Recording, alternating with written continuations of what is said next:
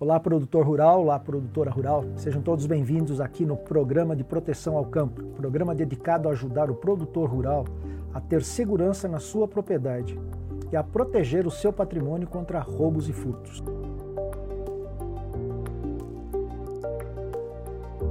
O meu nome é Carlos Umerli, eu sou especialista em segurança no agro e no vídeo de hoje nós vamos falar de um assunto muito sério, que é o abigeato. E como você, pecuarista, pode proteger o seu patrimônio, ou seja, o seu rebanho.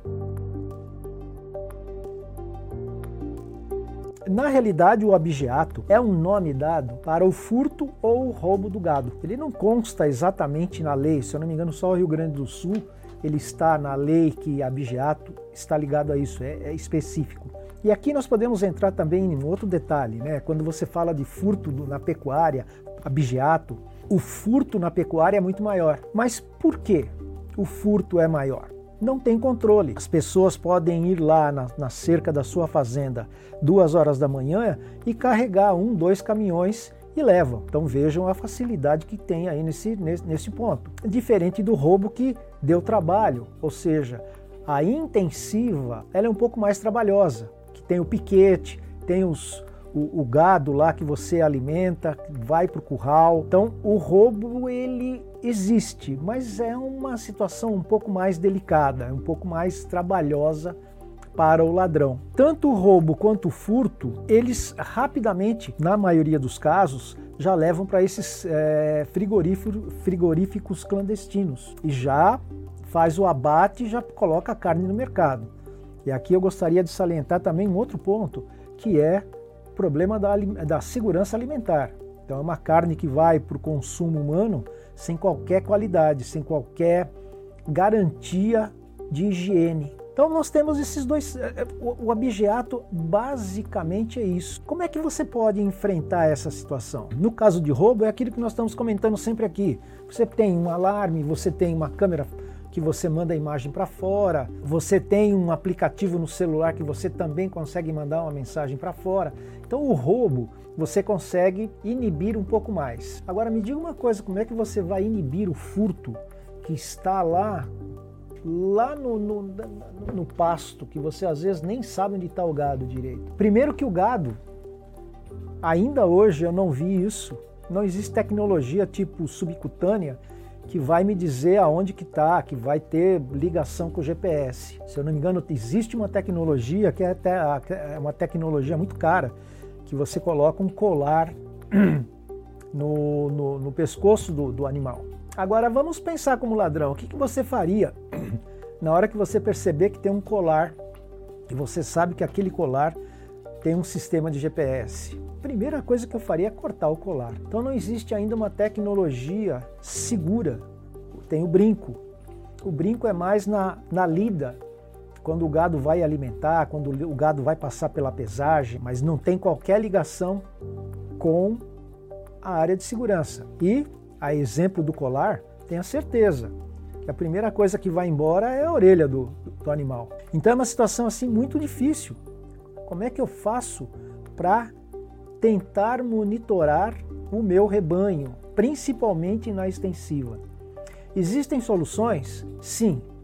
Uma das recomendações seria você tentar ver sistemas que você controla as estradas vicinais próximo à sua fazenda ou mesmo as estradas que passam dentro da sua propriedade. Ou você pode colocar um poste com câmera, ou você pode colocar algum sensor que em determinada hora passou um carro. Então, já começa por aí essa sua atitude de começar a tentar monitorar alguma coisa.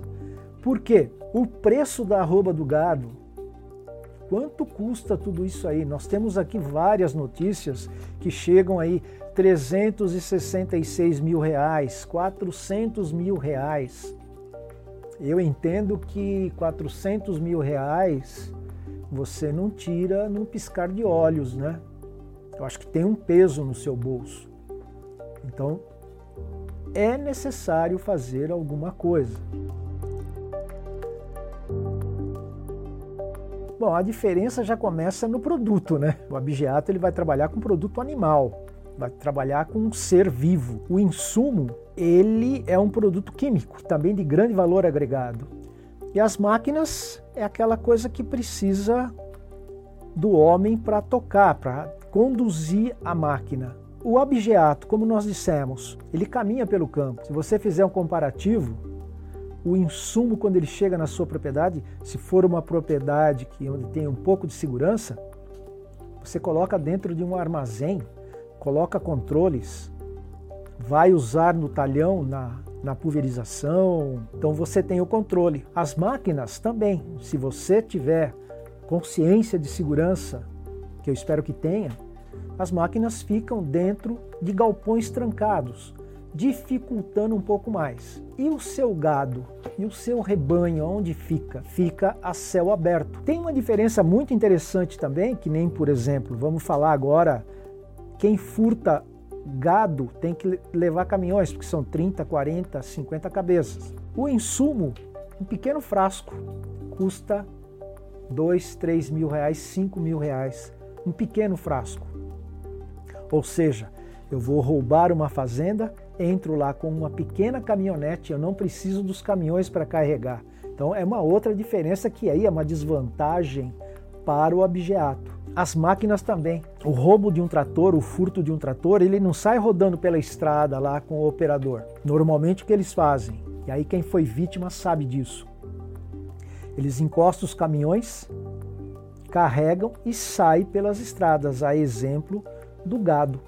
Então essas são algumas diferenças de que, sabe, nós temos ah, no campo. Isso sem contar da colheita, né? sem contar do produto final, quando você colhe que a área de logística também está sendo muito prejudicada, está sendo muito atacada aí pelo, pelo, pelos ladrões, pelas quadrilhas organizadas. é muito, é muito difícil, né? Uma coisa é certa, eles trabalham com a informação. É, ele tem que ter a informação de qualquer jeito. Como disse aqui a própria reportagem. A reportagem citou que os ladrões conhecem a região, os ladrões sabem onde está, os ladrões conhecem os acessos, principalmente acesso de fuga. Então tudo isso aí é informação. Como é que o ladrão vai saber que tem um rebanho em um determinado ponto da sua propriedade está pronto para o abate. Porque ele pode errar o bote, ele vai lá, ele pega o, o, o gado que ainda não está no ponto de corte.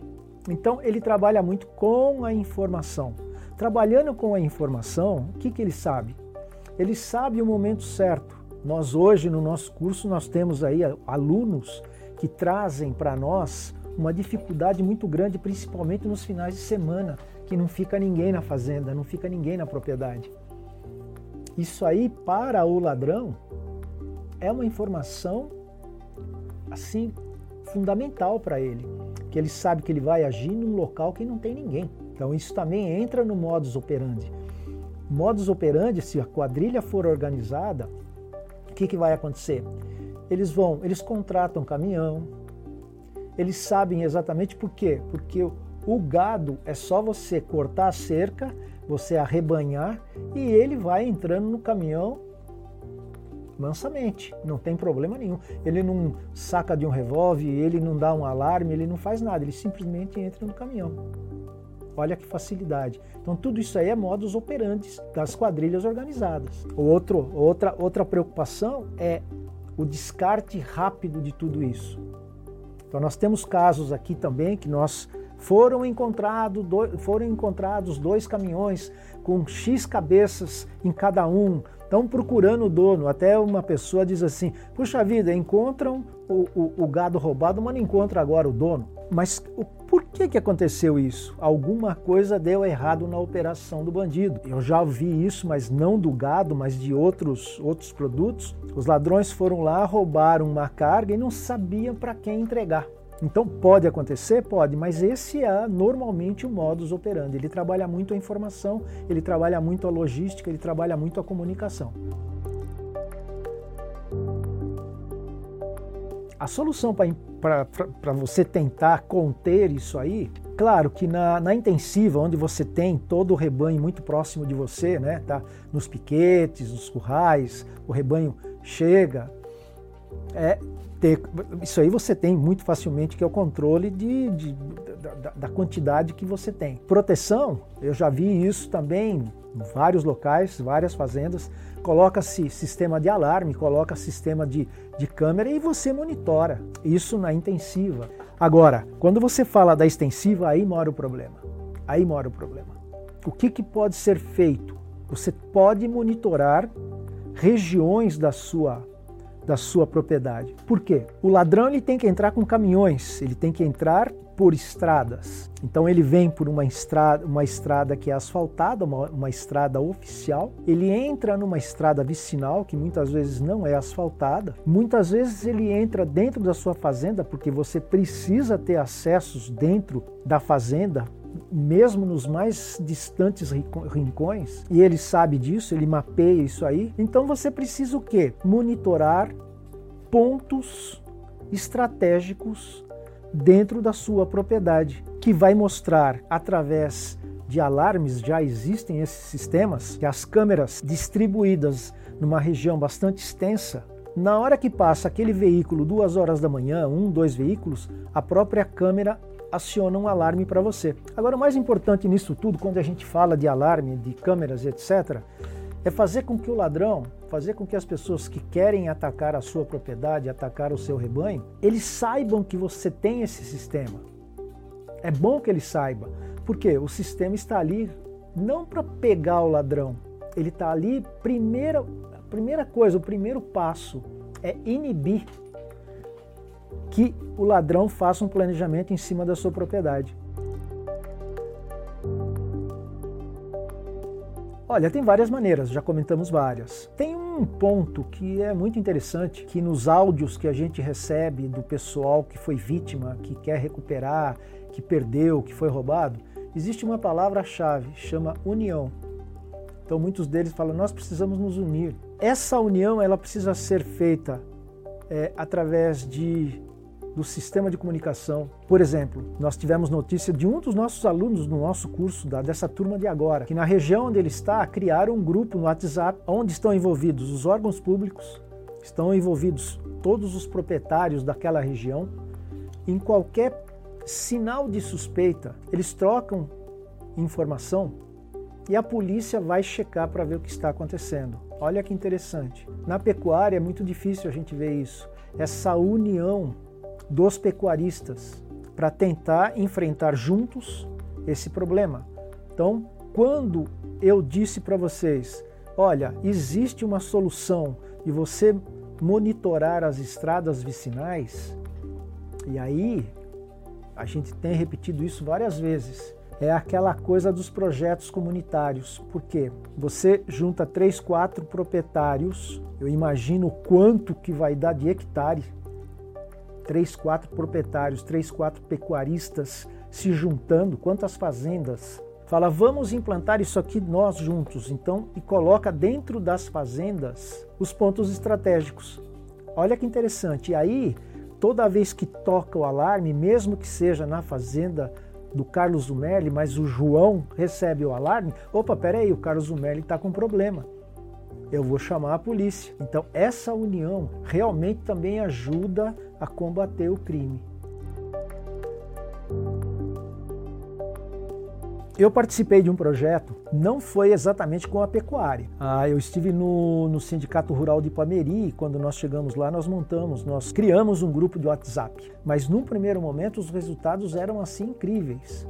Eu me lembro muito bem que uma vez, um sábado, era umas sete horas da noite, um dos, dos fazendeiros, um dos proprietários, escreveu lá, falou, tem um, um gol preto andando lá, parou na porta da minha propriedade. Na hora, como a gente tá, a exemplo do outro grupo agora desse desse nosso aluno, a gente tinha o link com a polícia, na hora pediram a placa e já foram para cima. Ou seja, você inibe. Então foi um exemplo muito interessante, sabe? É um exemplo. E nós estamos observando no Mato Grosso, ah, em outros locais, em Minas Gerais, os os pecuaristas, os produtores se unindo nesse sentido. Eu acho que o caminho é esse. E se você gostou desse vídeo, é, dê um like lá no YouTube, lá no Instagram. Você pode também enviar essa mensagem para outros pecuaristas aí na sua região. trocar essa, essa figurinha, trocar essa informação. E se você tiver algum caso para nos contar também, nos escreva, estamos aqui à disposição. Queremos é, saber mais sobre a segurança na pecuária. E o nosso lema de sempre: prevenção é tudo em segurança.